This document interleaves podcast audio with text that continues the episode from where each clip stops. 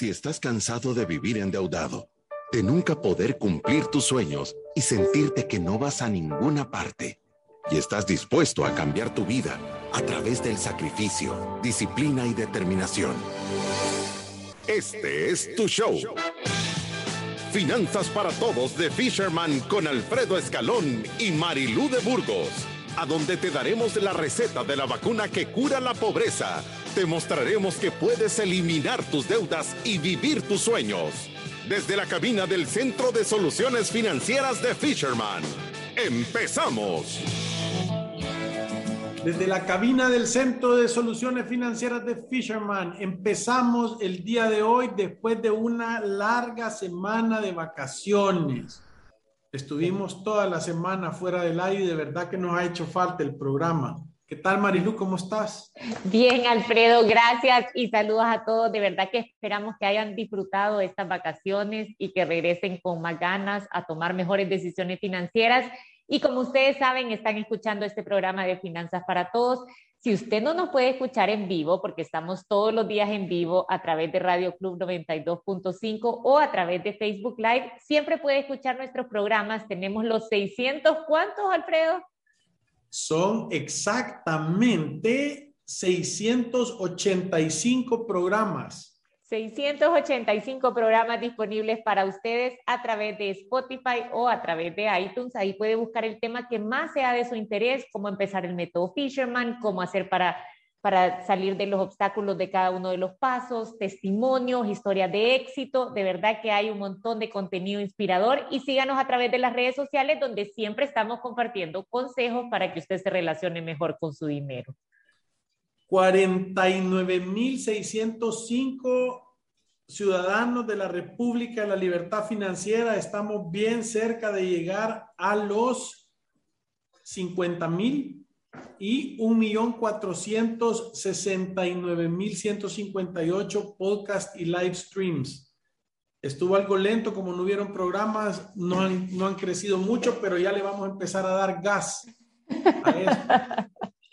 Bueno, pero fueron unas vacaciones de verdad, Alfredo, que el descanso fue maravilloso y hoy regresamos con más ganas y con un montón de temas interesantes para todas las personas que son ciudadanos de la República de la Libertad Financiera o que están esperando convertirse en uno. Claro. Y con esto comenzamos.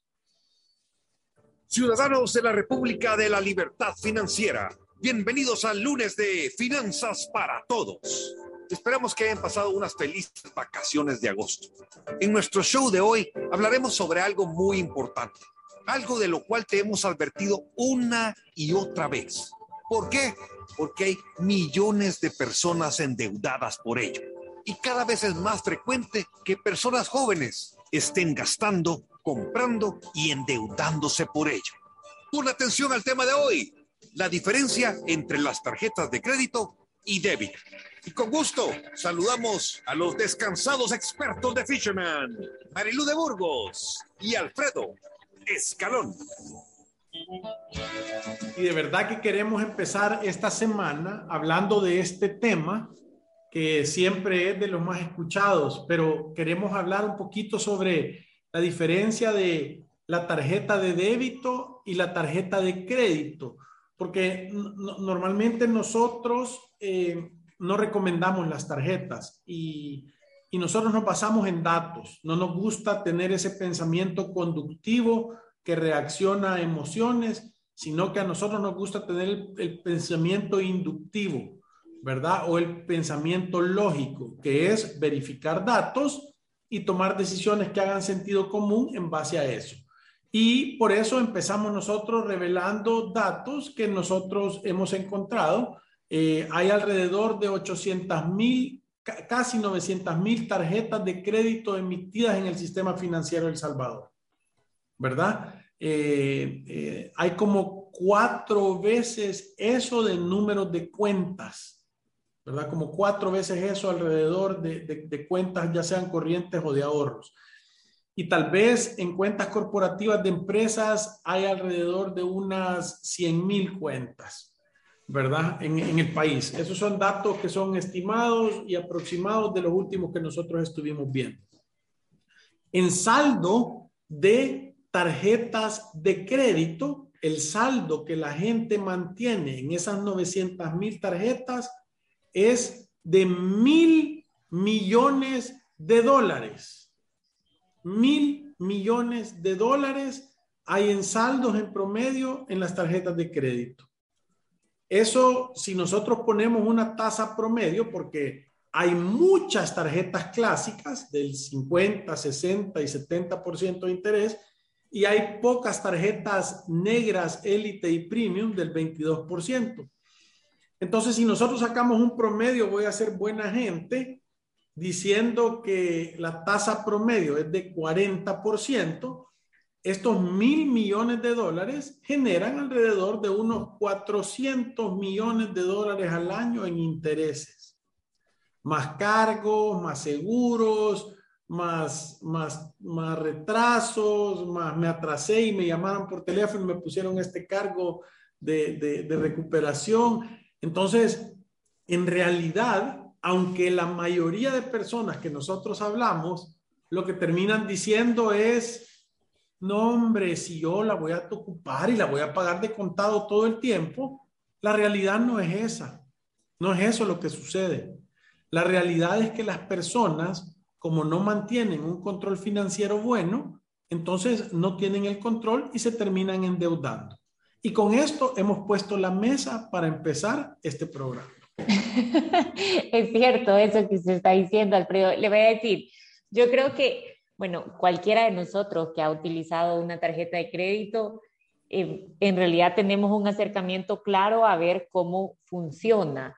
Eh, yo, yo tuve la experiencia y, y, de verdad que hasta pena me da decirlo, porque, o sea, yo cuando estaba trabajando en el banco, aspiraba a que me aceptaran una tarjeta de crédito en donde uno tenía que tener cierto nivel de ingreso y entonces yo con las comisiones trataba de llegar a eso para que me aprobaran la tarjeta de crédito. Imagínense qué, qué bruta, pero, pero bueno, me, la aprobaron y me la dieron. Y entonces empecé la experiencia de cómo utilizarle, creo que cualquier persona que tiene una empieza a sentir ese descontrol de pasarse a pagar con tarjeta de débito o con efectivo a pasarse a un sistema de tarjetas de crédito donde esa línea rotativa en realidad no nos refleja lo que está pasando en nuestras cuentas, ¿sabe? Creo que ese es el verdadero problema. Y como casi nadie tiene una planificación financiera, sino que casi que por sentido común trata de llevar las cosas y más o menos sabe cuánto le ingresa a la casa y más o menos sabe cuánto gasta,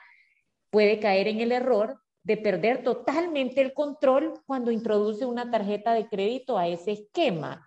Y, y, esto es porque, o sea, usted gasta con la tarjeta de crédito y no se afecta a su cuenta, no le retienen los fondos, todavía tiene su dinero disponible en la cuenta.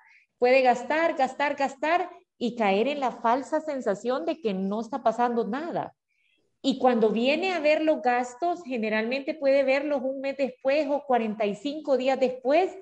Y, yo no sé si a ustedes les ha pasado, pero cuando llega el estado de cuenta, en realidad uno casi que ya se le olvidó todos los gastos que había tenido en el mes. Y entonces es un gran susto y muchas veces en ese descontrol superamos nuestros ingresos y entonces empezamos a caer en esa deuda de consumo. Sí, y, y, yo creo que parte de lo que sucede también, como bien lo estaba diciendo Marilu, es de que la mayoría de personas no maneja un sistema contable lo suficientemente bueno para darse cuenta de, de cuánto dinero me estoy gastando. Porque llevar el control de decir, voy a poner aparte el dinero, si es que no lo vas a pagar inmediatamente, y voy a llevar el dinero aparte para cuando me ven el cobro dentro de 45 días, se vuelve un casi que es un trabajo a tiempo completo. Entonces, en realidad, a mí lo que más miedo me da de la tarjeta de crédito es, es, es como montarte en un carro sin frenos, porque te tenés la capacidad de gastar por arriba de lo que tú generas, y ya hemos visto nosotros, ¿verdad, Marilu?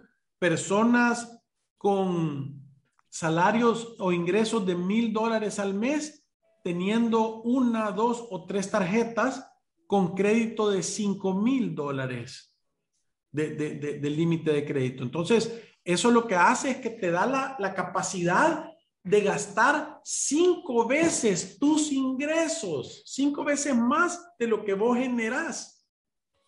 Entonces, si te pones a pensar, es, es, como estar en un carro sin frenos, que no te avisa cuando te metiste en un lugar que de verdad vas a tener un accidente para adelante. Sí, y, y ¿sabe qué pasa? Yo, ¿sabe que ahorita que estábamos en, en, en la semana de agosto me llegó un mensaje de una persona que es bien amiga mía, pero por supuesto que no sigue mis consejos porque estaba con las membresías de las tarjetas de crédito tratando de ver cómo se las quitaba. Y me sorprendió un montón que todavía en estos tiempos estemos considerando pagar membresías de tarjetas de crédito de 200 dólares. O sea, ¿quién puede pagar 200 dólares por ocupar un producto que es para gastar y para endeudarse? ¿Me entiendes? Es como los beneficios nos los han vendido tan bien y dejamos de darnos cuenta que por cada 60 dólares que gastamos tenemos la oportunidad de canjear uno y generalmente canjeamos ese uno para hacer un viaje que significa gastar más dinero todavía o salimos con un hornito, que son cosas que ni siquiera nos no, no resuelven la vida, ¿sabe? Entonces... Y malas decisiones, ¿verdad?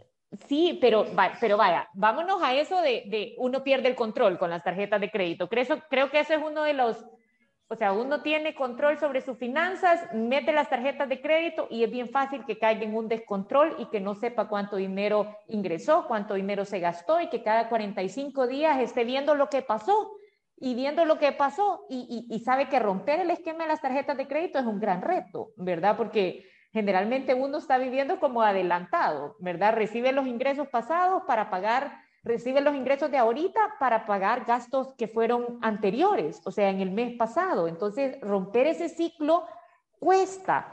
Pero cuando también estas tarjetas de crédito nos las están vendiendo, porque en realidad es una venta carísimo, o sea, imagínese una tarjeta de crédito, yo vi una que tenía un cobro de seguro trimestral como de 18 dólares, o sea, esos son 72 dólares. Y supongamos esa membresía cara, que es una tarjeta Platinum de 200 dólares al año, o sea que mantener ese producto nos cuesta 272 dólares al año.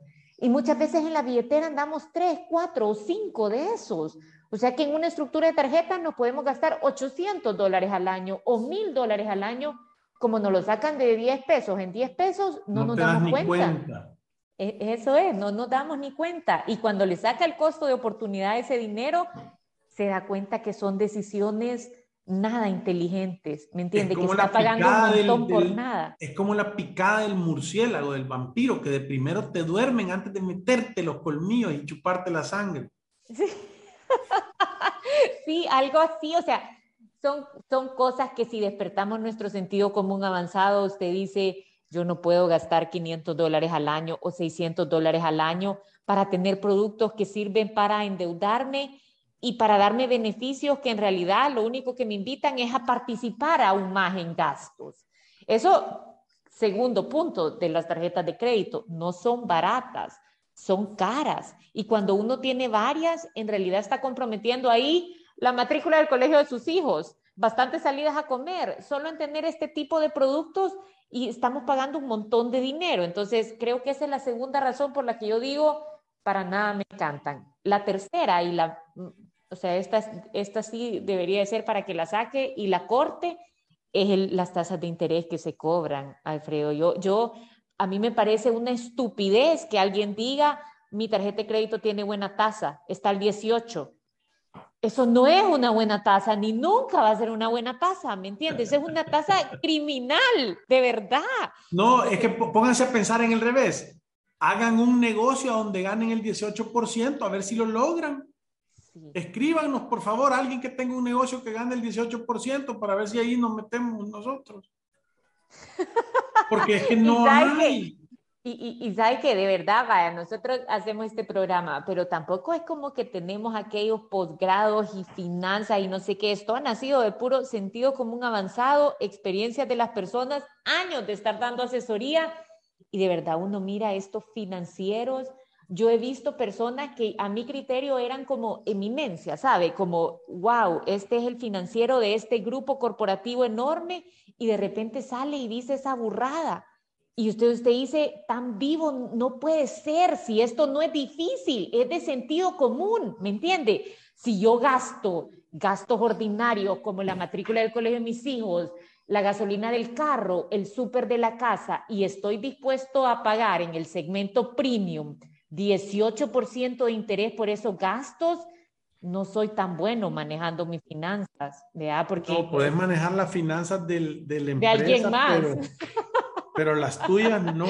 Y, es bien sencillo, es bien sencillo hacerse el diagnóstico.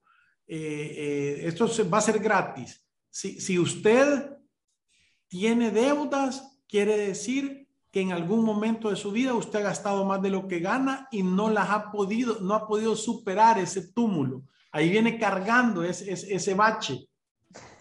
Si usted no tiene nada, no tiene deudas y no tiene dinero en las cuentas, quiere decir que usted está viviendo del día al día, del cheque a cheque, o de pago de planilla a pago de planilla.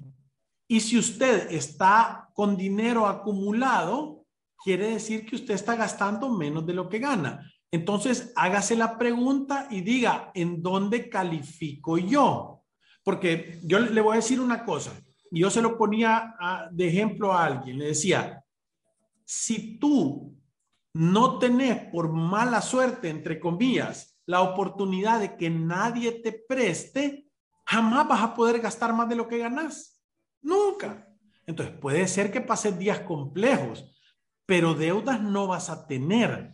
Ahora, yo lo que quiero que la mayoría de personas entienda el día de hoy, que el dinero prestado son unos dólares chiquitillos. Son dólares de 70 centavos, de 60 centavos, de 80 centavos porque tienen un costo.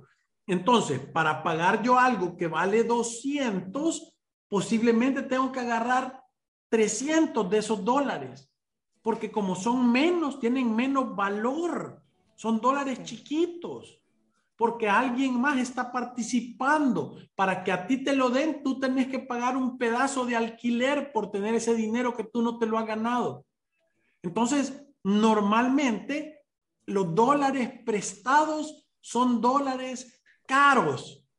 Los dólares ahorrados o salvados, cuando tú vas a pedir descuento, son dólares grandotes. ¿Por qué? Porque si tú pedís 10% de descuento, con 90 centavos pagas un dólar. Entonces son dólares más grandes, son dólares de 110 centavos, de 120 centavos. Por eso es que yo digo, la prisa sale cara y la paciencia sale barata. Pero la mayoría de gente, estos conceptos que son tan sencillos que yo les aseguro que ustedes agarran a su hijo de tercer grado y lo ponen a oír este programa y lo entienden. Y ahí hay eminencias con maestrías con cinco tarjetas. Sí. Y, y solo miren, fíjense que en la Biblia dice una cosa que es bien bonita, dice, por sus frutos los conoceréis. Entonces, usted sea duro con usted mismo para juzgarse y diga, ¿qué frutos financieros estoy dando? ¿Cuáles son mis frutos financieros? ¿Estoy haciendo mi sueño realidad o, estoy viviendo una vida que yo digo, ¿quién me puso en esta posición? ¿Quién, a qué hora se me zafó el jabón? A mí se, bueno, nosotros se me viene a la mente con eso que usted está diciendo, un caso que de verdad a mí me impresionó porque era esta persona, y como, como estamos poniendo el ejemplo de casos en donde hemos visto a estas genios en finanzas y que son buenísimos para manejar grandes empresas, pero se manejan personalmente como un desastre. Esto es una realidad. Yo cuando, cuando empecé a trabajar en Fisherman, yo pensaba que esto, que esto era un mito. O sea, a mí antes me sentaban un financiero de una empresa y yo decía, es que por sentido común esta persona tiene que estar con un montón de dinero. Ahora yo les puedo decir aquí, eso no es cierto. A veces viene aquí personas sumamente sencillas con más dinero que un montón de gente que lo único que tiene son carros para alardear, cero pisto en las cuentas y un montón de deuda de las cosas que ha tenido. Ahora, Gran sombrero, poco ganado.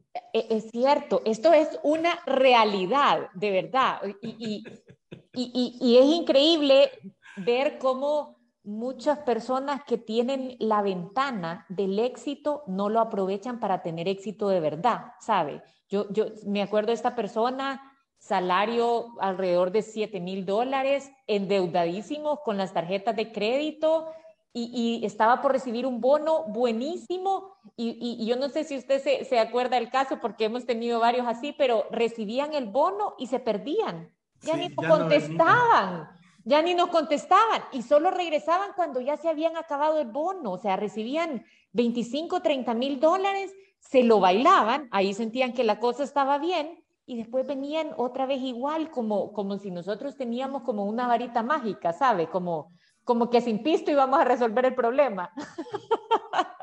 y de verdad me, o sea, a mí me da una gran pena ver esos casos, le voy a decir por qué porque creo que muchas veces no hay conciencia de que no va a pasar nada milagroso que nos viene a cambiar la vida, sino que son nuestras acciones y nuestro día a día lo que en realidad va a dar un fruto, es lo que usted está diciendo, o sea, y esas ventanas se cierran. Y, si no tenemos conciencia de eso, la vamos a solo ver pasar. ¿Cuánta gente conocemos que ha sido exitosa que ahorita no tiene nada para demostrarlo, que son como historias de cuento, ¿me entiende? No, y yo, yo, yo, te digo una cosa, ahora, para hablar un poco del tema y, y, no desviarnos tanto, pasándoles la pulidora. sí. La tarjeta de débito te da la oportunidad de que tenga frenos. O sea, vos vas al súper, haces tus compras y no pasa, no es que el sistema se ha caído, es que no tenés pisto en la cuenta. Y está bueno. O sea, poder devolver el troika, la canela y el jamón picnic. Está bien, devolverlo, no tenés que tener pena, porque la gente como que devolver algo en la, en la, en la línea del súper, uy, ¿qué van a decir? Ahora, está la gente en la caja, póngame 15.50 en esta, póngame 22 en esta, póngame 3 y de ahí ajusta con sencillo. Entonces, está, está financiándose la vida, lo cual lo único que va a venir a hacer eso es se está poniendo unos grilletes con unas cadenotas, con unas chivolas de 50 kilos atrás, no va a poder dar ni un paso. Es que no va a poder ir ni al baño si no pide permiso. Sí, o sea que el resumen del programa es que la tarjeta de crédito ya no es sexy. Era solo un mito y aquí lo estamos descubriendo de que definitivamente son instrumentos caros, nos hacen perder el control, tienen tasas de interés que aunque usted piense que tiene la Platinum y su ejecutiva le dijo que tiene tasa buena, no tiene tasa buena ni tiene un buen producto ahí en el bolsillo, o sea, y no habla nada, y creo que esto es lo otro importante, tenemos que romper el mito porque no hablan nada de quiénes somos ni nos dan estatus, ni, nos hacen elite o VIP o toda esa mentira que meten en la cabeza, ¿me entiendes? Mira, nosotros conocimos una presentadora que, que, que, me daba una gran risa porque ella dice que le invitaba un chero a salir porque es bonita ella. Y entonces le invitaba a salir y entonces dice, cuando yo estaba bicha, me invitaban a salir y si pagaba con la tarjeta de crédito, dice, uy, tiene recursos, dice que decía ella, entonces ya se emocionaba. Y ahora dice que ya de más grande le invitan a salir y pagan con la tarjeta, dice, ay Dios, está acabado, dice. Entonces, a mí me da risa porque hay un montón de gente que le ha puesto nombres a las tarjetas. Y uno de los que más risa me dice es que, que la tarjeta te permite pedir fiado con estilo, decía alguien, ¿verdad? Sí, sí. Pero, y, y es cierto, Alfredo, o sea, creo que al final romper esos mitos nos hace despertar este sentido común avanzado y, y, y, quizás despertar un poco la conciencia de los beneficios que tiene cerrarle la puerta a la deuda de consumo. O sea, lo que usted está diciendo, usted paga con una tarjeta de, de débito y para empezar, inmediatamente le congelan esos fondos de su cuenta. Usted vuelve a chequear su cuenta y mira lo que tiene disponible para gastar. Ahí no hay inventos, ¿me entiendes? Si se acabó, se acabó y eso nos hace generar una conciencia de hasta dónde podemos llegar. Eso, número uno. Número dos, también tienen beneficios. Si es que yo estoy ahí por un tema de beneficios, voy y me consigo una tarjeta de débito, yo les he contado siempre la mía, eh, que, que, acumula mías life miles, o sea que si en algún momento ya quiero ir a, a, ver si puedo cambiarlo por un pasaje, puedo hacerlo como cualquier otro tarjeta viente de tarjeta de crédito, puedo hacer lo mismo yo solo que es una tarjeta de débito. Y, también hay otras que acumulan puntos que igual lo puedo ir a cambiar por el hornito, si eso es lo que yo quiero, ¿me entiende? Entonces, e, e, es que, ¿sabe? Que es como, como, como juegan con Es que entienden que están jugando con su psiqui, ¿verdad? Porque lo saqué gratis y entonces uno se siente como que de repente uno se volviera más inteligente porque dice, lo conseguí gratis. Es como, te hace sentir como que sos más vivo cuando en realidad andas la gran cola de burro arrastrándola, solo que no te la ves. Sí, sí, porque sabe que ese gratis no existe, vea. Por cada dólar que cuesta ese, esa ese premio que nos han dado, en realidad nosotros hemos gastado como 60 para poderlo convertir.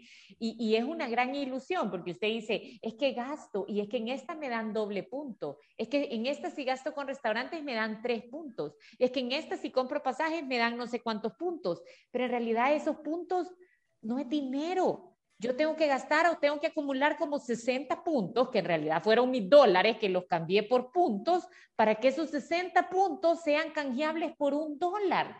Entonces, ahí la matemática, si le mete sentido común, no, no da. O sea, definitivamente no es una decisión que, debería de orientarme a yo tengo que tener tarjetas de crédito porque es que a mí me sirven para los puntos. O sabe qué, a mí me da risa las personas que lo tienen para el súper, porque esa es una tarjeta de crédito que siempre nos dicen, es que en el súper me dan descuento y no sé qué.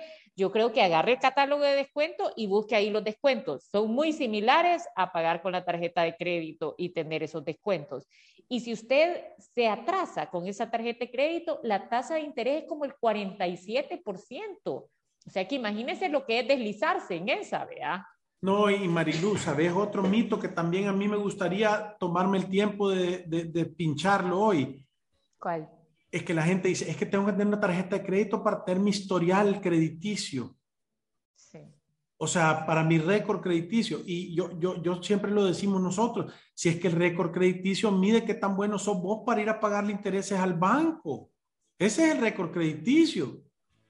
¿Por qué no te pones a pensar que el récord crediticio, el mejor, te voy a decir yo cuál es el mejor récord crediticio que hay? El mejor récord crediticio se llena a través de tener un montón de ahorros y un montón de inversiones, un montón de depósitos a plazo fijo, un montón de, un montón de apartamentos, de casas, de carros pagados, de eso se hace tu récord crediticio. De generar un patrimonio. Y es que váyase otra vez al sentido común avanzado. Yo, yo siempre digo, el récord crediticio en realidad lo que le dice a las instituciones financieras no es su calidad de persona, no es qué tan bueno ustedes prestando dinero y pagándolo de a poquitos. Esa es la verdad. O sea, es una calificación de este sí, este presta bien y paga de a poquito puntualmente como nosotros le hemos dicho. Eso es lo que dice básicamente. Entonces, cuando usted genera un récord crediticio, yo creo que la pregunta tiene que ser, ¿para qué lo quiero? ¿Por qué estoy pensando ponerme una calificación de qué tan bueno soy prestando si la filosofía de nosotros debería de ser vivir alejado de las deudas. Y esto no nos lo hemos inventado nosotros. La deuda es la esclavitud de los tiempos modernos. La deuda vuelve esclavo a la persona que, que, ha prestado. Eso no nos lo inventamos nosotros. Y creo que todos estamos de acuerdo en que es una realidad. Entonces, cuando yo estoy preocupada por tener una calificación de qué tan bueno soy prestando y devolviéndolo de a poquitos, creo que lo primero que tenemos que ir a ver es ¿qué, hay en mi cabeza que hace que esto sea importante? Entonces, vámonos a una de las razones que creo que puede ser la, la, única válida, es que yo quiero comprar una casa. Y entonces vámonos a la realidad, yo quiero comprar una casa. Si usted lleva una buena prima a una institución financiera y va a comprar y demuestra ingresos. Y demuestra ingresos, le van a aprobar el crédito no lo van a mandar a volar. Créame, esos son los clientes que uno quiere. A veces cuando salían en el banco, no es que este no tiene historial crediticio, pero es que lo van a ver en comité de crédito por excepción, porque no tiene deudas, tiene buenos ingresos y está dando una buena prima. Tendría que ser un, un pasmado no aprobarle el crédito a una persona así, ¿me entiende? Ahora, no tengo historial crediticio y quiero ir a comprar una sala o quiero ir a a sacar un extra financiamiento, quiero irme con un extra financiamiento a Punta Cana y entiende que ahí posiblemente le van a decir que no. Entonces, cuando uno se va a ver las razones, dice, en realidad no es ese el camino que quiero tomar, porque no habla, o sea, no está hablando de mi calidad como persona. Muchas personas vienen aquí a Fisherman y dicen, que yo soy récord, yo soy triple A, yo soy A, y, y, y, de alguna manera nos hemos convencido como que eso habla de nuestro patrimonio, de qué tan buenos somos con los números, de nuestro nivel de persona, y, y no tiene nada que ver con eso. Nada, absolutamente nada tiene que ver con eso. Sí. Entonces, yo, yo lo que creo es que cuando uno toma, uy, ya nos vamos a ir a una pausa comercial, cuando uno toma conciencia de eso, yo ya me emocioné, pero cuando uno toma conciencia de eso... yo creía que ya habías captado que yo no decía nada por la pausa comercial, pero volviste a agarrarla. La, cuando uno toma conciencia de eso, creo que se puede inclinar más por una tarjeta de débito que estar buscando generar un patrimonio a través de beneficios que nos dan las tarjetas de crédito o que pensamos que nos dan las tarjetas de crédito. Y con esto nos vamos a una pausa comercial y ya regresamos.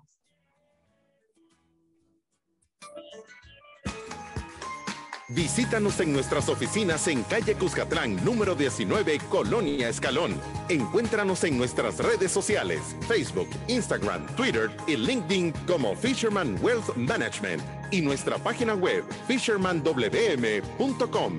Llama al 2208-9797. Ya regresamos. Comienza hoy tu inversión el Fondo de Inversión Abierto, Plazo 180, de SGB, es una de las mejores opciones para invertir y obtener mayor rendimiento por tu dinero. SGB, Casa de Corredores de Bolsa, en El Salvador. Te acosan con llamadas y estás desesperado. No te asustes. Toma el control.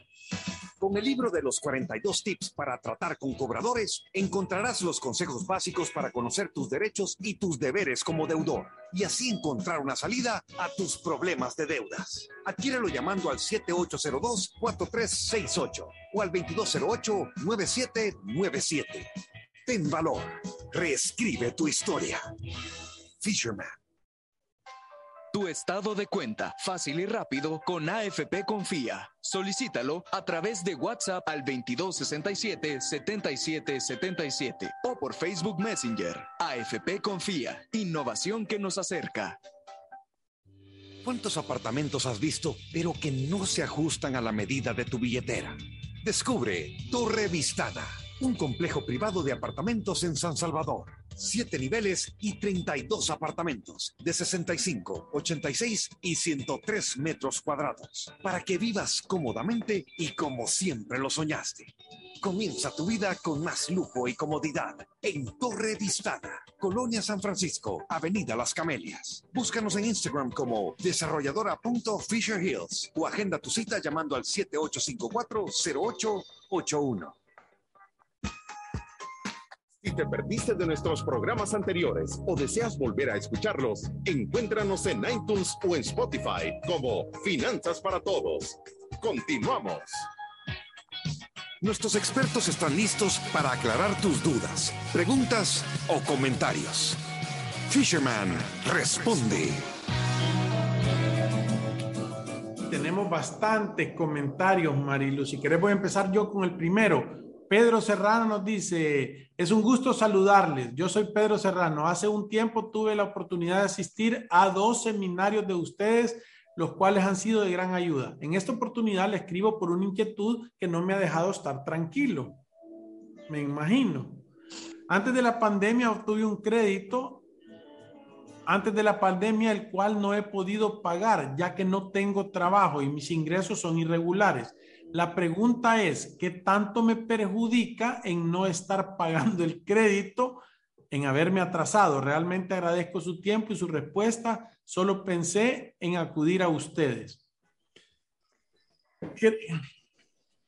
Puya, no sé por dónde agarrarlo, si con lástima o, o con severidad que tanto te perjudica, de verdad es increíble ver los estados de cuenta de las personas que han tomado este alivio COVID.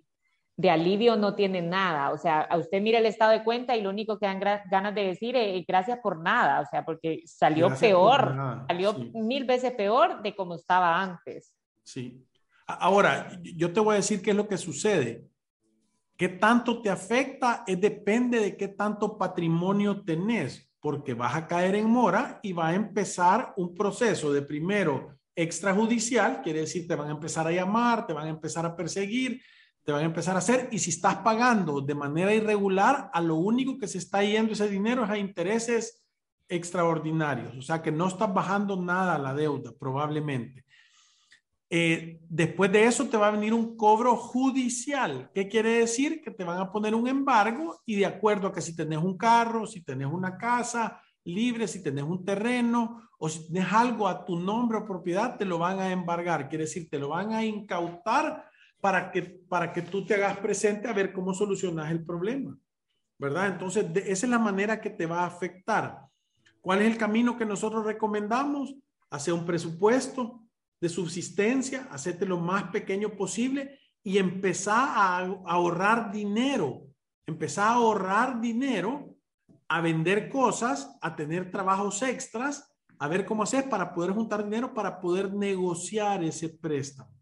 Nosotros te recomendamos que hagas una cita al 7802-4368, pidas una hora de consulta para hacer un plan de elimina deuda, se llama, cuál es el camino más corto, más rápido y más barato para tú poder salir de esas deudas. Mar nos dice, este día la pulidora está bien afilada, qué bueno que están de regreso, gracias Mar. Eric nos dice, esa es la pura realidad, así me pasó a mí. Lamentablemente caemos redonditos sin darnos cuenta en lo que estamos cayendo con el tema de las tarjetas de crédito. Sí. Dice, yo quincenal hago mi presupuesto, dice Juli. Cada 15 me sobran 100, pero me los gasto y hago la magia de que con 30 me alcance para llegar a la próxima quincena. No te lo gastes y te sobran 100. O sea, tener, em, empezar con algo sencillo. Guarda 20, guarda 25 y gastate 75. La siguiente semana guarda 30, ¿verdad? La siguiente semana guarda 35 y mira o sea, nomás te caigan, guardalo, pagate antes primero para generar esa oportunidad de ahorro y ponerlos en un lugar a donde tengan algún tipo de interés. Esa es la manera correcta de salir. Em, después dice, hola Alfredo y Marilú, qué bueno que están ya de regreso. Gracias Jesús. Nelson nos dice, hay que pagar efectivo para no pagar el interés. Esto es cierto, pero hay personas que pagan su tarjeta de crédito de contado. Ahora, quiero decirles que en realidad son la excepción y no la regla. Todas las personas toman una tarjeta de crédito y piensan que la van a pagar de contado. Pero la realidad es otra. Hay muchas de ellas que terminan endeudados con las tarjetas de crédito por falta de control. Y Roxana nos dice cómo nos hacía falta oír esa conciencia financiera. Gracias, Roxana. Alejandro dice, las tarjetas de crédito te dan la oportunidad de vivir arriba de tus posibilidades sin aparentes consecuencias inmediatas. Qué, bien lo has dicho. Creo que vos sos un ciudadano de la República Libertad Financiera. Pedro nos dice, si consigues, si consigues un beneficio con la tarjeta de crédito, todo y cuando pagues de contado sin ningún interés. Sí, sí, Pedro, pero te, lo voy a decir yo para que lo entendas, porque esos son los datos que la gente los toma como que son ciertos y, y ahí creen que lo van a hacer. Solo el 1.6% de las personas que tienen tarjetas de crédito las pagan de contado. Entonces tú no podés hacer planes en base a la excepción, porque tú sos la regla, porque no tenés una planificación financiera, porque no llevas control de datos, porque no tenés ahorro de emergencia, porque no provisionas tu gasto, porque no estás guardando para tu retiro. Entonces, ¿qué es lo que pasa? Hay que cambiar las llantas del carro o, hay que, te voy a decir, hay que pagar el recibo de la luz y no tenés visto ese mes y ves la cara de la doña ahí algo enojada y, solo frito te están dando y, entonces quiere decir que, que, que, que, vas a ir a ocupar la tarjeta para salir del impasse. Sí. Alfredo, con esto nos despedimos de las personas que nos están sintonizando a través de Radio Club 92.5. Como tenemos un par de comentarios, nos vamos a pasar a responderlos a Facebook Live. Pero a todas las personas que están en la radio, recuérdense que ir a través de la vida sin una planificación financiera es un acto de genuina locura. Nos vemos el día de mañana y muchas gracias. Salud. Siguiendo un poquito aquí con los comentarios, Alfredo dice, eh, los descuentos de las tarjetas de crédito, nos dice Nelson, son sobre descuentos ya publicados, es decir, descuentos sobre descuento. Ah, bueno, ahí me aclaró a mí porque yo dije, vaya y agarre los descuentos del súper y aproveche esos. Igual, pero, pero, pero, pero, tiempo. para mí el no descuento que te van a dar jamás, jamás va a compararse con los intereses que pagues si se te descuadra o perdés el control. Nunca. Yo quisiera que las personas que tienen esa tarjeta de supermercado me contesten si tienen un seguro asociado a esa tarjeta y si les cobran membresía. Y si les cobran membresía, han pedido que se las quiten y se las quitan o de verdad esa tarjeta siempre cobra membresía, porque eso solo es información porque me queda la duda, ya que todo el mundo cada vez que hablamos del tema de las tarjetas de crédito sale con la tarjeta del supermercado, ¿vea? de todas las otras no nos dicen mucho, pero de ese que es específico, así que si alguien la tiene, que nos cuente. y para la gente de Facebook que nos siga, que mande un video cortando su tarjeta de crédito, le vamos a hacer un descuentazo en una hora de consulta. Alejandro nos dice, es un gusto aprender de ustedes siempre. Muchas gracias, Alejandro. René nos dice, ya me deshice de mis tarjetas de crédito hace como nueve años y no las he vuelto a pretender usar. He pasado necesidades, pero he salido adelante. Yo, para no caer en esa tentación, mira, es como el bolo que quiere dejar de tomar botar la botella, cortar la tarjeta. No, no, no, no, no, no tengas ahí el bar lleno si tenés problemas de bebidas. Y sabe que hay un tema con esto de las tarjetas. Si usted no las tiene, inmediatamente su mente no las toma como una opción y uno empieza a tratar de buscar opciones para salir adelante. Como dice, o sea, busco la forma de salir adelante. Usted tiene la tarjeta de crédito, y sabe que tiene ahí 10 mil dólares y inmediatamente se acomoda a que no, eh, ya tiene la solución ahí, que es la tarjeta de crédito y acaba con deuda de consumo. Y Rosy dice, qué tremendo, dice, gracias por todo su apoyo.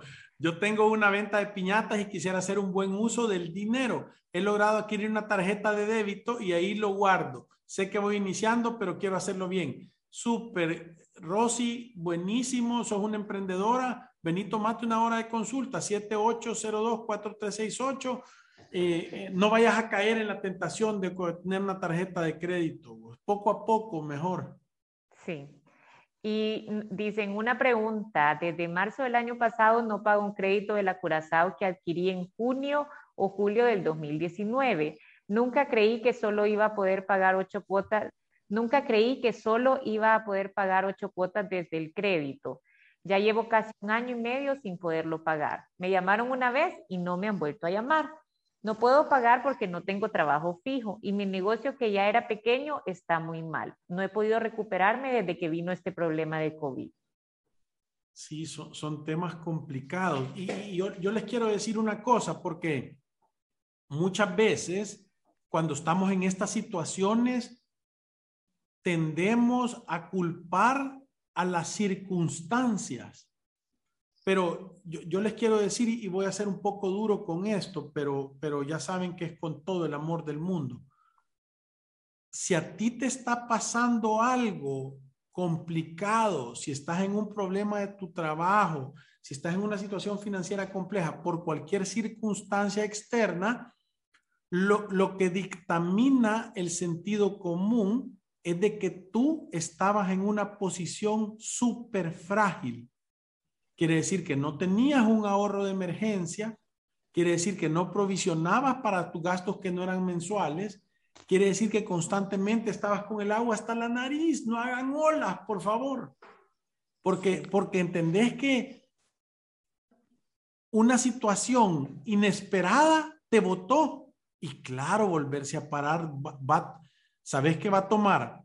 Va a tomar un montón de sacrificio, un montón de disciplina y un montón de determinación darle de vuelta al marcador, porque es que es como que empecé el partido y te digan, bueno, vas a empezar 3-0, vas perdiendo. Entonces hay que remontar para ganar. Y obviamente, Juan, es, e, es difícil. Obviamente, más que todo porque las emociones y el miedo te paralizan no te dan una mente de tranquilidad para tomar decisiones correctas y buenas. Entonces, es importante verdaderamente darte cuenta y decir, hey, esto es culpa mía, esto es culpa mía y estas son cosas mías. Porque uno solo puede cambiar las cosas que están en su tablero. Yo como quisiera que el COVID no existiera, de verdad que lo quisiera. Como, quisiera, como quisiera que, que no pasaran temas políticos de desconfianza, cómo quisiera que los partidos políticos no estuvieran en este pleito y en, esta, en este generando este odio entre, entre las personas. Cómo quisiera yo eso, pero como eso no lo puedo controlar yo, me voy a enfocar en las cosas que yo puedo controlar, que son qué? Tener un presupuesto, vivir por debajo de mis posibilidades, ahorrar para emergencias, provisionar para mis gastos que no son mensuales, ahorrar para mi vejez, para poder estar tranquilo. Sí. Ahora le voy a decir, respondiendo un poco más a esta pregunta, si usted tiene una deuda que no ha pagado desde, por ejemplo, en tu caso, desde 2019, no hay que tener mucho miedo de acercarse y ver qué es lo que está pasando con ese tema. O sea, estos temas hay que darle cierre y no hay que tener miedo de enfrentar esa realidad. Eh, tener un acercamiento con el acreedor yo siempre les aconsejo no les, no les den su teléfono ni su dirección, porque entonces le van a dar los buenos días, las buenas tardes y las buenas noches. Pero tener un acercamiento a la oficina y decir, quiero conocer el estatus de esto, quiero saber cuánto les debo, quiero saber con cuánto puedo cerrar esto y cuánto tiempo me dan y exponer tus circunstancias es algo totalmente válido. Ahora, si yo no tengo la capacidad de pagar, como Alfredo te dice, de nada sirve. O sea, yo voy a ir y voy a conocer, mire, usted debe tanto y puede cerrar esta deuda con tanto. Tampoco se asusten si les dicen, es que yo debía mil y ahorita nos debe cuatro. Eh, o sea, dígales, o sea, yo quiero negociar esta deuda, quiero negociar un cierre para, para poder cerrar con algo que esté de acuerdo a su capacidad. Pero eh, creo que ese acercamiento es, bueno porque es como tomar el control otra vez de la situación. Si no tenés la capacidad de pagar, de nada sirve el acercamiento. O sea, no vas a ir a la Curazao solo a saludar, ¿verdad? Porque no tenés recursos para, para cerrar la deuda. Mira, así tenemos una nosotros, unas grandes negociaciones y he conseguido tanto descuento, no sé cuánto, ¿y cómo lo vas a pagar? No, si no tengo dinero, ¿y para qué te fuiste a perder el tiempo de ellos y tuyo? Sí, Uno ahorra, junta dinero y con dinero real va a negociar. Correcto. Entonces, cuando, cuando uno ya tiene una circunstancia mejor, cuando tu negocio esté mejor, cuando tengas un trabajo fijo y tengas la posibilidad de empezar a ahorrar, ahí yo, yo, tuviera un acercamiento para ver si puedo cerrar un cierre definitivo, que me perdonen algo de intereses moratorios, o sea, tratar de explicar qué fue lo que pasó y conseguir un acuerdo de buena voluntad. Si eso no es posible, mi sugerencia es que tomes una hora de consulta, posiblemente va a ser un proceso judicial, no importa, en las dos situaciones se puede salir adelante, siempre se puede, o sea, que esto no les quite la paz, siempre, siempre hay maneras en las que uno puede cerrar este tema de las deudas. Entonces, eso te diría yo, acércate, conoce un poco más, buscar recursos para poder cerrar la deuda, mira si puedes hacer un cierre de acuerdo a tu capacidad con un descuento, si eso no es posible, si se ponen tercos, si no te quieren ayudar, toma una hora de consulta para ver cuáles son los caminos que puede seguir para darle cierre a este tema. Alfredo, y con esto terminamos. Creo que nos vamos, ¿verdad? Gracias a todos. Y ahí Juan, Juan nos dice, gracias por la retroalimentación financiera. En verdad, tener solidez financiera es una solución para tener calidad de vida. Cero estrés y lo mejor es ir sumando más. Objetivo final, no ir endeudándonos más.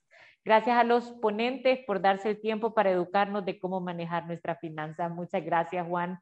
Y con esto hoy sí nos despedimos. Recuérdese que... Ir a través de la vida sin una planificación financiera es una burrada marca chilena en minuto 90 de final del Mundial. Acto de genuina. No lo haga.